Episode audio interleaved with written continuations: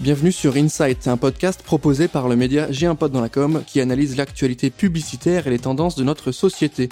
Nous allons décrypter ensemble les différentes mécaniques créatives qui permettent de passer de l'idée à l'action. Dans cet épisode, nous recevons Luc Wise, fondateur et CEO de The Good Company. Bonjour Luc. Bonjour. Alors Luc, aujourd'hui on va parler de The Good Company, hein, une entreprise, une agence pour être plus précis que tu as euh, initiée et créée en, en 2019 pour euh, convaincre les marques qu'elles ont un rôle majeur dans la, transformation du monde. The Good Company s'adresse à des acteurs qui souhaitent vraiment développer une communication plus responsable, de façon pertinente, percutante et créative. On va revenir dessus tout au long de cet épisode. Donc vous l'aurez compris, on va parler de good advertising, de business et de responsabilité. Avant vraiment de rentrer dans le détail, Luc, est-ce que tu pourrais nous définir selon toi le terme de good advertising? De quoi est-ce qu'il s'agit et quelle est pour toi la, définition de ce mot?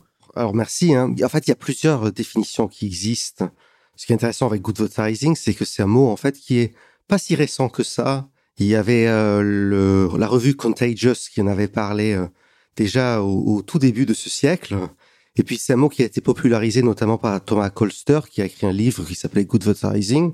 Et donc il y a plusieurs définitions qui ont émergé au fil du temps. Évidemment, c'est un néologisme issu d'une contraction entre good et advertising, mais c'est cette idée finalement que la publicité peut servir à la fois pour promouvoir une consommation plus responsable et plus soutenable, plus durable, et aussi promouvoir bien sûr des causes sociales et environnementales. Donc c'est vraiment cette idée finalement d'utiliser la créativité, la force de la créativité pour faire la promotion soit d'une consommation plus raisonnable, soit de causes, on va dire, nobles dont le monde a, besoin. Voilà. D'accord, très bien. Bah écoute, c'est très très clair euh, cette notion. Est-ce que pour toi, c'est une mode? Est-ce que c'est une vraie tendance de fond? Bon, c'est une question euh, qui paraît un petit peu euh, un petit peu simple et un peu euh, idiote, mais c'est vraiment pour t'aider à, aller un petit peu plus loin justement sur cette définition. Comment est-ce que tu la vois s'inscrire dans l'avenir et perdurer cette notion de good advertising Moi, j'ai le sentiment que le good advertising est une tendance de fond parce qu'elle relie d'autres d'autres tendances encore plus structurelles. Aujourd'hui, on sait qu'on est face à une urgence climatique et aussi une urgence sociale, que les inégalités vont croissant, que on le voit, on sort de la COP 26, on est en train d'aller dans le mur, on klaxonne, mais on n'arrive pas à freiner pour l'instant. Et donc par rapport à ça, en tant que publicitaire, ben j'ai deux options. C'est soit on se dit bah il faut interdire la publicité, et je comprends que certains euh, se disent que la publicité c'est euh, le moteur d'une surconsommation euh, et la création de besoins superflus. Et ça, c'est une position que j'entends et que je respecte de, personnes notamment plutôt à gauche du spectre politique. Soit on se dit que c'est va être très compliqué d'interdire la publicité ou la communication des entreprises. Et à ce moment-là, peut-être que la communication des entreprises peut jouer un rôle dans l'éveil des consciences et aussi euh, pour expliquer ce que les entreprises font en matière d'engagement euh, social et environnemental. Et en tant que publicitaire, euh, moi j'ai fait le choix avec notre équipe de de mettre notre talent au service finalement de cette transition sociale et écologique dont on a besoin. Donc pour répondre à, ta question, je pense pas que ce soit une mode. Je pense que c'est un, besoin fondamental aujourd'hui. D'ailleurs, les Français s'y trompent pas. Il y a une étude qui vient de sortir aujourd'hui de la part d'Ipsos où Brice Teinturier explique très clairement que la plupart des Français attendent à ce que les entreprises s'engagent. Ils se disent, ben voilà, on est face à une urgence euh, environnementale et sociale. Bien sûr, les gouvernements ont un rôle à jouer, bien sûr, chaque individu a un rôle à jouer, mais bien entendu, les entreprises ont aussi un rôle à jouer. Et donc, à partir de là, bah, les citoyens, les citoyennes demandent aux entreprises de rendre des comptes. Et une manière de rendre des comptes, c'est aussi de communiquer. Donc, je ne pense pas que ce soit une mode éphémère. Je pense que c'est une tendance de fond qui est liée à des tendances de fond encore plus macro et, plus larges. Mais ta question est intéressante parce qu'elle pose la question est-ce que c'est une mode ou est-ce que c'est euh, mode éphémère ou est-ce que c'est une tendance de fond? Moi, mon sentiment, c'est que c'est une tendance de fond. Et je pense que ceux qui réussiront dans le good advertising et dans la communication responsable en général auront compris que c'est une tendance de fond. Ceux qui le traiteront que comme une mode de manière opportuniste, que ce soit des agences ou des marques, ben on verra qu'ils traitent de manière opportuniste. Je pense qu'il faut avoir conscience des enjeux pour bien le faire. Si on se dit que c'est juste euh, parce que c'est une mode business, il n'y aura pas la sincérité, il n'y aura pas l'authenticité dans le travail et ça se verra. Oui, ça ne va pas perdurer. Et du coup, toi, c'est vraiment ce que tu as choisi volontairement de faire. C'est euh, ce que tu disais un petit peu tout à l'heure. de bah, d'agir de l'intérieur finalement. du coup, pourquoi avoir fait euh, bah, le, cheval de bataille de l'agence The Good Company, justement, que tu as initié en, en 2019, je le rappelle, pourquoi avoir vraiment axé exclusivement sur cette communication responsable? Est-ce qu'il y a assez de choses à dire? Est-ce qu'il y a euh, euh, moyen d'être créatif? On reviendra un petit peu dessus. Est-ce que ça ne bride pas de, mélanger responsabilité, business et créativité en tant qu'agence? Alors, il y, a pas mal de questions dans, la question. J'aime bien quand vous dites euh, qu'on a choisi d'être à l'intérieur du système. Ça me fait penser à cette citation de, l'intellectuel italien Gramsci, que Frédéric Bigbe décide en 99 francs, me semble-t-il, qui dit voilà, il faut être à l'intérieur de l'avion pour pouvoir euh, le détourner. Effectivement, c'est assez facile d'être en dehors du système et de le critiquer. Moi, je suis conscient que je suis dans le système et donc j'essaye, à ma manière, de faire en sorte d'influer un petit peu sur les choses. Après, je respecte la position des gens qui veulent être hors système. Mais en tant que publicitaire, moi, ce que je sais faire, c'est faire des messages pour les marques. Et tant qu'à faire, je préfère faire des messages pour les marques qui vont faire la promotion de mode de vie, euh, de style de consommation plus durable, et justement éviter des messages qui prennent une surconsommation, mais plutôt une meilleure consommation, que de dire, ben voilà, tout est foutu et, je mets en retrait. Peut-être je le ferai un jour, peut-être que j'irai dans le Larzac et, et, je ferai un jour, mais à ce stade, c'est ma manière à moi, avec nos équipes, de d'exercer de, notre métier. Après, sur pourquoi on a créé l'agence, qu'est-ce qui a fait qu'on a créé l'agence? Souvent, on a tendance à dire que les décisions des, des, consommateurs, et en tant que publicitaire, on dit ça souvent aux clients, sont des décisions émotionnelles. Voilà, l'être humain a tendance à prendre des décisions émotionnelles et puis après les rationaliser derrière. Tous les, les études de neurosciences le montrent je pense qu'en en fait, quand on a eu l'idée de créer The Good Company, et je dis on parce qu'on est un collectif, en fait, c'est une décision émotionnelle d'abord. Je crois qu'on avait d'abord envie en fait de créer une agence où on soit en bonne compagnie, d'où la notion de The Good Company. Et quelque part, il y avait cette idée d'être très exigeant en termes de stratégie, en termes de création, tout en étant euh, respectueux les uns avec les autres et avec aussi nos, nos partenaires, nos freelances, euh, nos clients, euh, voilà. Mais créer un sort de safe space pour exercer notre métier avec beaucoup d'exigence, mais aussi avec bienveillance. Et c'était ça le vrai truc. Voilà, c'était vraiment une décision émotionnelle. C'était comment être à la fois une agence où il y a une forme de bienveillance, tout ayant une forme d'exigence. C'est facile d'être exigeant et très très dur avec les gens, voire exécrable. C'est facile d'être bienveillant et euh, gentil mais pas très exigeant. C'est difficile de combiner les deux. Et nous, on avait envie, euh, et on, on était un groupe d'amis finalement. On avait envie de montrer que c'était possible de faire des belles choses en création, de faire bouger les lignes en termes de consommation, tout en étant respectueux les uns avec les autres. Et je pense que notre décision, notre naissance, elle est liée à ça. Et c'est quelque chose de très émotionnel, très personnel. D'ailleurs, quelquefois, ça me... Enfin, je suis content, mais quand les gens me disent, Luc, putain, vous avez trouvé un super bon positionnement pour The Good Company, ça me fait plaisir parce qu'ils me disent, voilà, on voit bien que c'est un secteur qui est porteur. Mais si je suis tout à fait honnête, on n'a pas cherché à, aller sur un secteur porteur. On s'est juste dit comment est-ce qu'on peut être bien entre nous?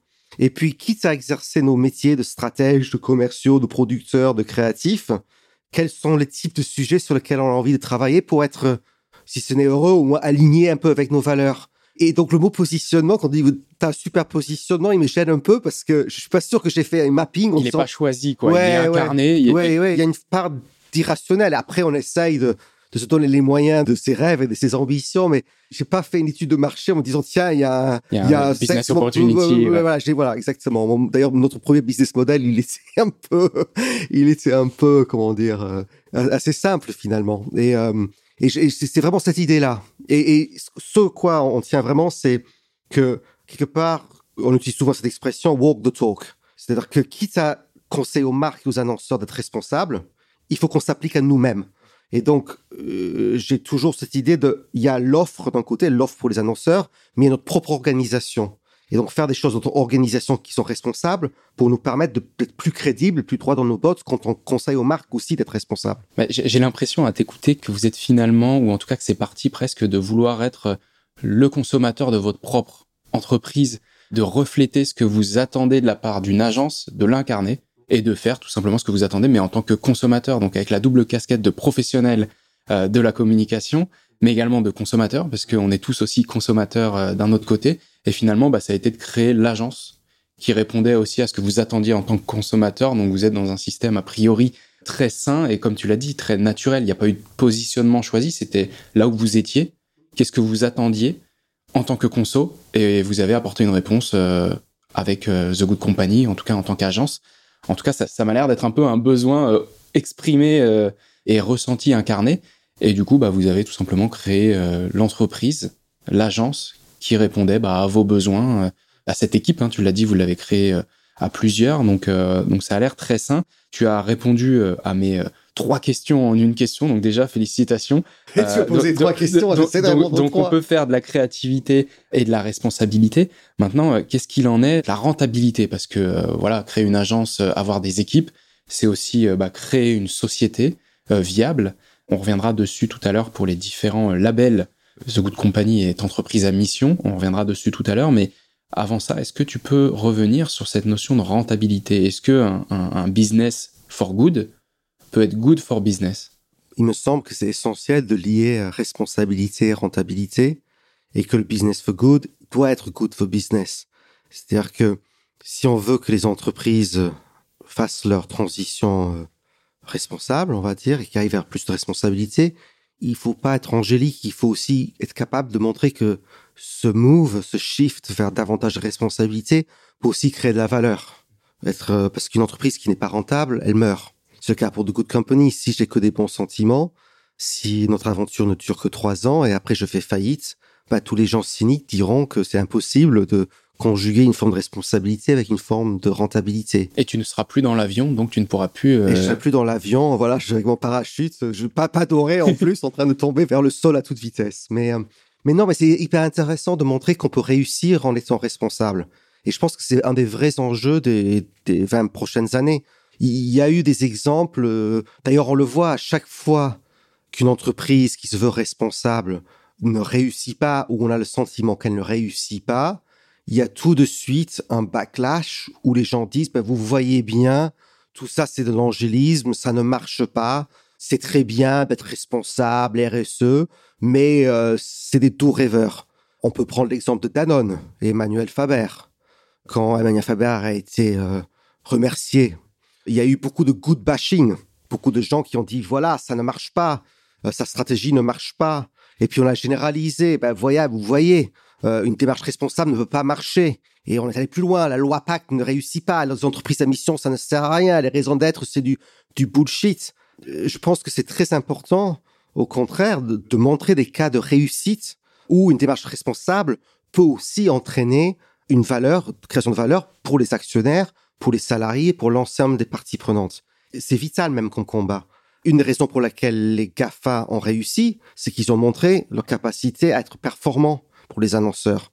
Je pense que c'est très important que nous, on montre qu'on peut créer de la performance euh, à travers le purpose, qu'on peut créer de la rentabilité par la responsabilité. S'il n'y a pas de rentabilité, la responsabilité, ben, les gens euh, le mettront. Euh, et pour moi, la responsabilité, c'est pas une contrainte, c'est une opportunité. Alors, il y a des débats entre spécialistes, est-ce qu'il y a une corrélation ou pas ce qui est intéressant, c'est qu'il y a des universitaires qui essaient de trouver cette corrélation entre responsabilité, engagement de l'entreprise d'un côté et puis rentabilité de l'autre depuis de nombreuses années. Il y a, il y a un livre de, de Jim Stengel qui s'appelle Grow, qui est sorti il y a quelques années déjà, une dizaine d'années déjà, qui essayait d'établir une corrélation sur les grandes entreprises américaines entre leurs engagements sociétal et environnemental et leurs performances. Alors je connais les critiques de Grow ça s'appelait pas good, ça s'appelait grow. Mais quelque part, il voulait faire le lien entre good d'un côté et grow de l'autre. Alors, je connais les critiques. Il y a eu des, des, polémiques un peu récemment euh, là-dessus. On dit voilà que c'est il a regardé que le cours de bourse, qui n'est pas le seul indicateur de performance. Il y en a d'autres. C'est vrai que c'est pas parce qu'il y a corrélation qu'il y a un lien de cause à effet. Néanmoins, moi, mon point de vue, c'est que c'est très important de montrer que on peut réussir en étant responsable. Et il y a des cas de ça. Il y a des cas de ça. Je suis venu aujourd'hui, je porte un Kawaii Patagonia. C'est pas parce que le produit Patagonia est intrinsèquement supérieur à ses concurrents. Je porte Patagonia parce que je suis en accord avec les valeurs de l'entreprise.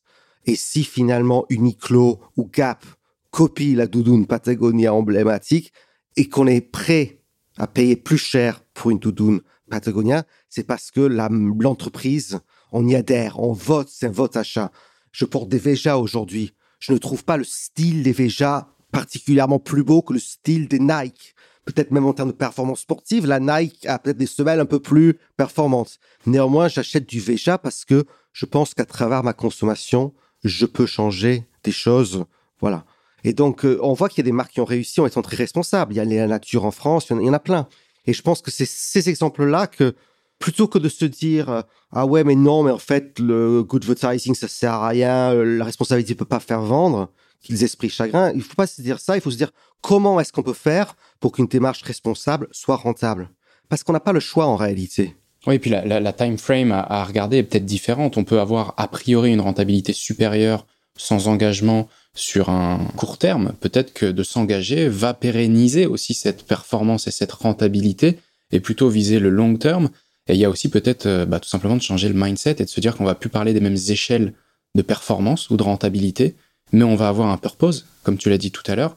Et c'est aussi une forme de performance qui est peut-être pas chiffrée, qui est peut-être pas euh, euh, financière, mais en tout cas financière peut-être dans le futur qui va pérenniser un business et, pérenniser cette performance et cette rentabilité. Donc il y a peut-être un, shift de mindset à se dire il y aura moins d'euros à la fin de l'année, moins de dividendes, mais peut-être pendant plus longtemps.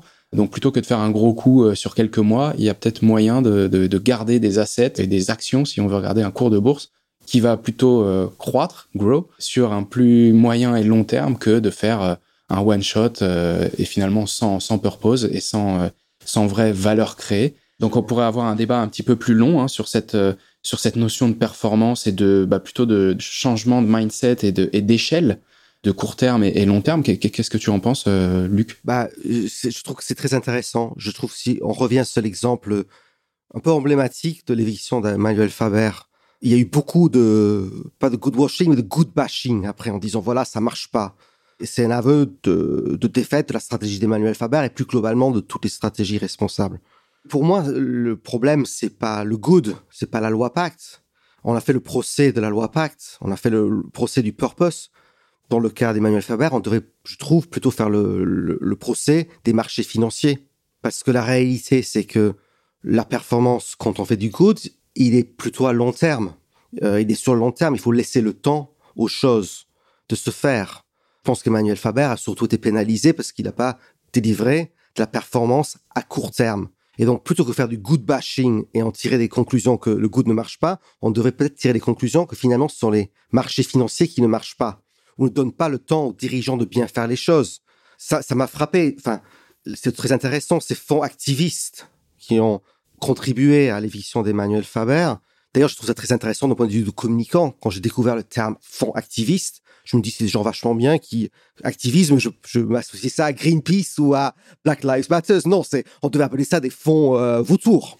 Et ce qui est fascinant c'est que qu'on est capable de prendre 2 ou 3% d'une société voilà on est capable de prendre des parts dans une société sans que les dirigeants le savent. Moi je suis mandataire social du Good Company. Si quelqu'un prend 2 3 4% de Good Company je suis au courant Là, on n'est même pas au courant. Donc, plutôt que, je pense qu'on fait le mauvais procès. Je pense qu'on a fait le procès là du good. Alors, on aurait dû faire le procès de le manque de transparence des marchés financiers et de leur fonctionnement très à court terme. Moi, de mon côté, c'est intéressant pour revenir sur The Good Company, nous, on a fait le choix d'être indépendant. Et pourquoi on a fait le choix d'être indépendant? Pour plein de raisons, pour mettre en place pas mal de choses en termes de labellisation, d'engagement, mais aussi parce qu'on voulait pas être jugé sur une performance à court terme. Parce que je pense que un des, un des poisons de notre époque, c'est de toujours le court-termisme, toujours l'instantanéité. Et, c'est vrai qu'un dirigeant d'entreprise qui doit présenter ses résultats tous les quarters parce qu'il est coté en bourse, ne peut pas avoir une vision à, long terme. C'est très difficile. C'est pas un hasard quand on regarde euh, une étude de le cabinet Wimin qui est sorti récemment. Il montre qu'il bah, y a qu'une entreprise cotée en France qui est entreprise à mission, c'est Danone. C'est les seuls. Pourquoi? Parce que quand on est coté, on est obligé de, montrer des performances euh, tous les trimestres. Voilà. Oui, et puis cette notion de performance, elle est euh, vraiment relative dans le cas de Danone comme dans le cas de d'autres entreprises. Quand on, veut être euh, à mission, quand on va avoir une stratégie for good, on va être en termes de, de performance et notamment financière comparé.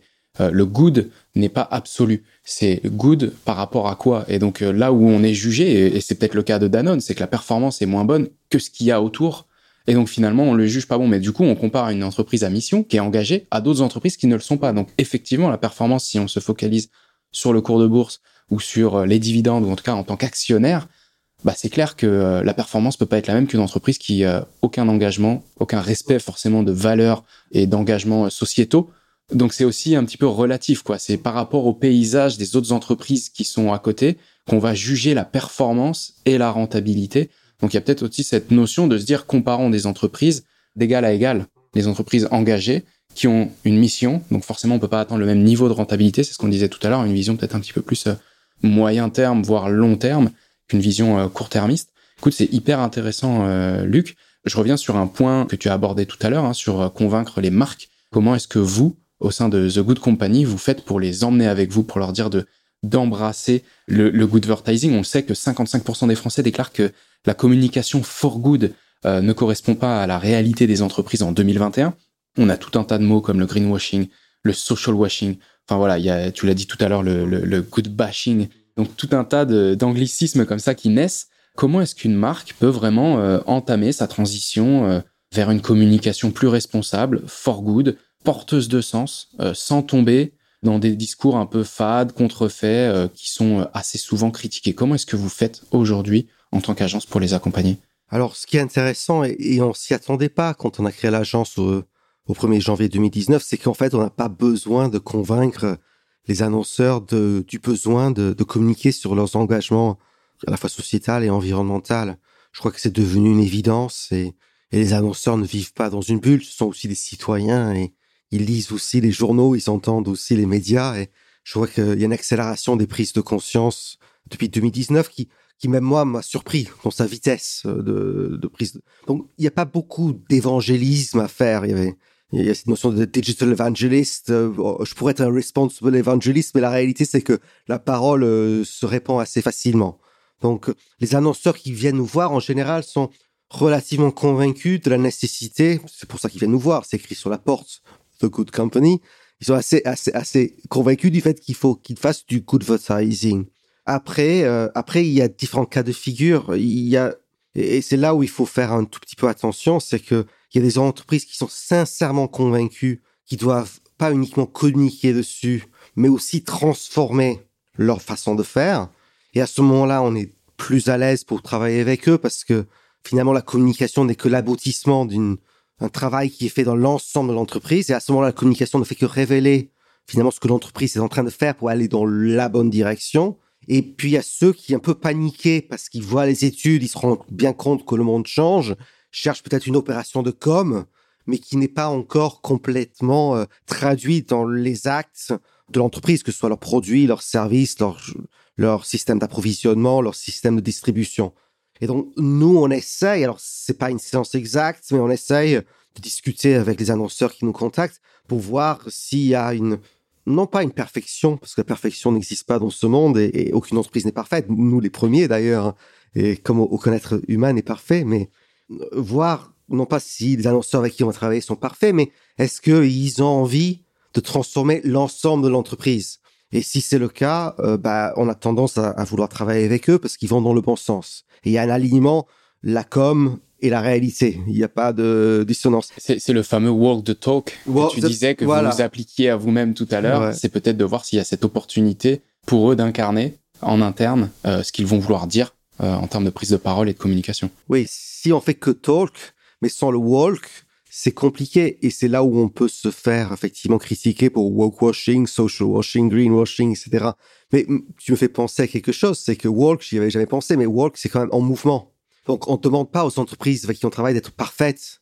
C'est très difficile. Et la réalité, c'est que comme nous les citoyens, les entreprises, un, sont pas parfaits, ça je l'ai dit, mais aussi, comme les citoyens, on fait de notre mieux. Mais il y a plein de choses qu'on fait encore qui sont pas parfaits. On sait que on a tous nos, nos, petits péchés, euh, nos petits moments de culpabilité. Ça m'arrive de prendre l'avion. Je me dis que c'est pas bien, mais ça m'arrive de prendre l'avion. Et, les entreprises, c'est pareil. Aucune entreprise n'est parfaite. On parlait de Patagonia tout à l'heure. Patagonia a eu des, des, scandales. Ils ont eu et ils ont eu des problèmes. Et, pourtant, je pense que c'est une des entreprises les, les, plus engagées au monde. Donc, je pense que dans le walk, ce qui est important, c'est l'idée, c'est le mouvement, c'est l'idée d'avancer dans la bonne direction. Et ça, on le sent en discutant avec les gens. Euh, on le sent en discutant avec les gens. Souvent, on me pose la question est-ce que euh, comment vous faites pour choisir vos clients? Alors, je dis les choses euh, de manière plus sincère possible. Il y a, il y a certains secteurs sur lesquels on refuse de travailler. Le tabac, les armes et tout ce qui est sécurité, les énergies fossiles, la pornographie aussi. Il y en a quelques-uns qu'on a dit on travaillerait jamais avec ces personnes-là. Voilà, c'est pas notre truc. Et après, en, réalité, il y a beaucoup d'entreprises qui euh, sont pas parfaites, mais qui essaient d'aller dans le bon sens. On a besoin d'énergie. On a besoin d'énergie. Là, on est en train d'enregistrer un podcast. Ce serait un peu difficile si on n'avait pas d'énergie. Après, quel énergéticien, sur quel projet, avec quelle équipe pour promouvoir ce sont des choix. Ouais, ce sont des choix. J'aime vraiment bien euh, cette notion de mouvement parce que elle revient et elle, elle résonne euh, avec la performance qu'on disait tout à l'heure. Euh, la performance, on peut la comparer à la vitesse. On n'a pas besoin forcément de bouger vite et forcément, enfin, au bon endroit, mais en tout cas dans la bonne direction et avec une certaine vitesse. Ça peut être du plus long terme. On peut marcher, pour reprendre le terme walk, et finalement, ça, ça, définit assez bien hein, cette notion de mouvement, d'initier quelque chose dans la bonne direction, sans forcément se dire qu'il faut courir dans cette direction. On l'a évoqué tout à l'heure en, en, début de podcast, Luc, The Good Company vient de devenir une entreprise à mission. Est-ce que tu peux nous dire euh, en quoi c'était important et, qu'est-ce que ça implique concrètement en termes d'organisation, en termes de respect de certaines valeurs, de certains engagements au sein de la société euh, The Good Company C'était une étape importante pour nous parce que, on le disait tout à l'heure, walk the talk, donc euh, quitte à dire aux annonceurs d'être responsables, il faut être un peu responsable soi-même. Alors, on, a déjà fait pas mal de choses. Hein. On est adhérent d'un pour cent pour la planète, donc on, on reverse un pour cent de notre chiffre d'affaires à des associations environnementales. Depuis le début, on a un fonctionnement coopératif qui fait que l'ensemble de nos salariés qui sont CDI sont actionnaires de, de Good Company. voilà. Et euh, on est aussi euh, une entreprise B Corp, on voit des certifications. Donc on a déjà fait pas mal de choses. Mais dans un monde où effectivement beaucoup d'entreprises déclarent des choses, ça nous semble important d'aller un peu au-delà du déclaratif. Tout le monde publie des chartes éthiques, euh, y compris Philippe Maurice, y compris Marc Dorcel, mais finalement, les chartes éthiques n'engagent que ceux qui, y croient. C'est comme les, la fameuse phrase sur la politique, les promesses n'engagent que ceux qui y croient. Et donc, ce qui est intéressant avec euh, entreprise à mission, c'est que c'est un outil juridique qui a été créé dans la loi Pacte, qui permet à une entreprise euh, bah, déjà d'affirmer qu'elle a des objectifs qui sont pas que à but économique, mais aussi à but social et environnemental. Bon, ça permet aussi de repenser l'entreprise en se disant que l'entreprise, elle n'a pas qu'une vocation économique. Elle est très importante, la vocation économique, pour perdurer. Mais c'est pas la seule. Il y a aussi des dimensions environnementales et sociales. Et puis, ça permet surtout, alors c'est une jeune loi, donc il faut lui donner ses chances aussi. Elle a, elle a, elle a que deux ans. Mais elle permet surtout d'inscrire, et c'est là où c'est intéressant, euh, d'inscrire la raison d'être dans les statuts de l'entreprise. Donc, c'est plus engageant que juste euh, publier une raison d'être. L'autre chose qui est très intéressante dans l'entreprise à mission, c'est cette idée d'inscrire dans la loi, inscrire dans les statuts de l'entreprise. À titre d'exemple, il y a une, là je me réfère à l'étude Women, il y a une quarantaine d'entreprises cotées qui ont écrit leur raison d'être. Il n'y en a qu'une qui est inscrite dans ses statuts en version entreprise à mission, c'est Danone. Donc on voit que c'est plus facile d'écrire une raison d'être que de l'inscrire dans les statuts. Parce qu'une fois qu'on a écrit nos statuts, ça engage. Mais au-delà de la phrase de raison d'être, on parle beaucoup de la phrase de raison d'être. Moi, ce que je trouve le plus intéressant, c'est pas tant la raison d'être dans l'entreprise à mission, mais c'est les missions qu'on se donne. Parce qu'une fois qu'on a mis en haut de la pyramide la raison d'être, mais qui finalement est pas si différent des mission statements que les entreprises se donnaient dans les années 80. You know, we will do this to make a better world. Une fois qu'on a fait cette grande phrase, le plus important, c'est de le traduire en missions concrètes. Et ces missions concrètes, ce sont des engagements très concrets qu'on prend et on se donne des objectifs. Et il faut les tenir, sinon on peut perdre notre, notre statut d'entreprise à mission. Donc je peux vous donner un exemple très concret qui nous tient à cœur, c'est qu'on a pris un engagement très concret sur l'écart salarial. Et l'écart salarial maximal chez The Good Company sera de 10. Alors ça peut paraître beaucoup, mais quand on voit que par exemple dans les entreprises du 440, l'écart salarial entre le PDG et, les gens les moins payés, c'est plus de 200, nous on trouve que c'est un engagement important. Ça veut dire que concrètement, moi en tant que CEO, bah, si on prend le SMIC ou un SMIC amélioré, allez, on va dire 1500 euros net, bah, je pense qu'avec 15 000 euros net par mois, on peut très très très bien vivre et euh, on n'a pas besoin de, beaucoup plus. Et, j'entends l'argument qui est de dire il faut effectivement de l'argent pour attirer des talents, mais je pense que le capitalisme financier a rendu les, les, rémunérations pour les hauts dirigeants indécents.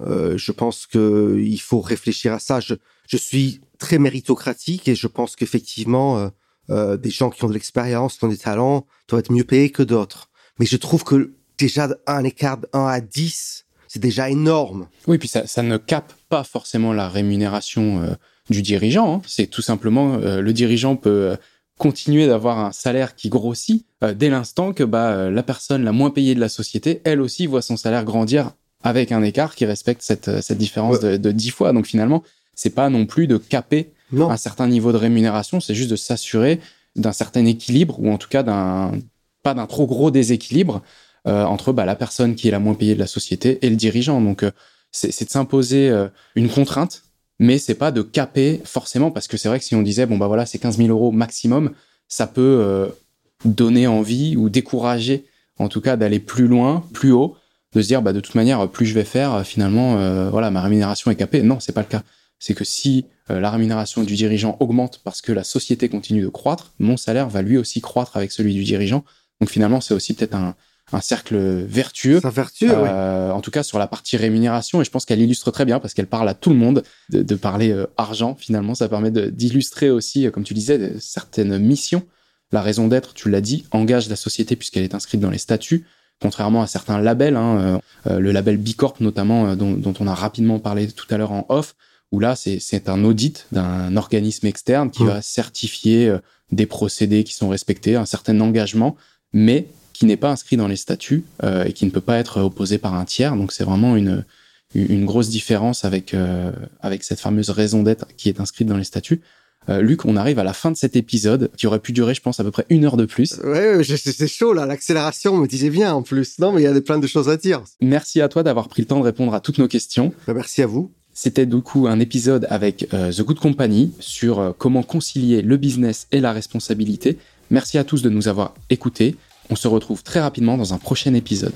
À bientôt.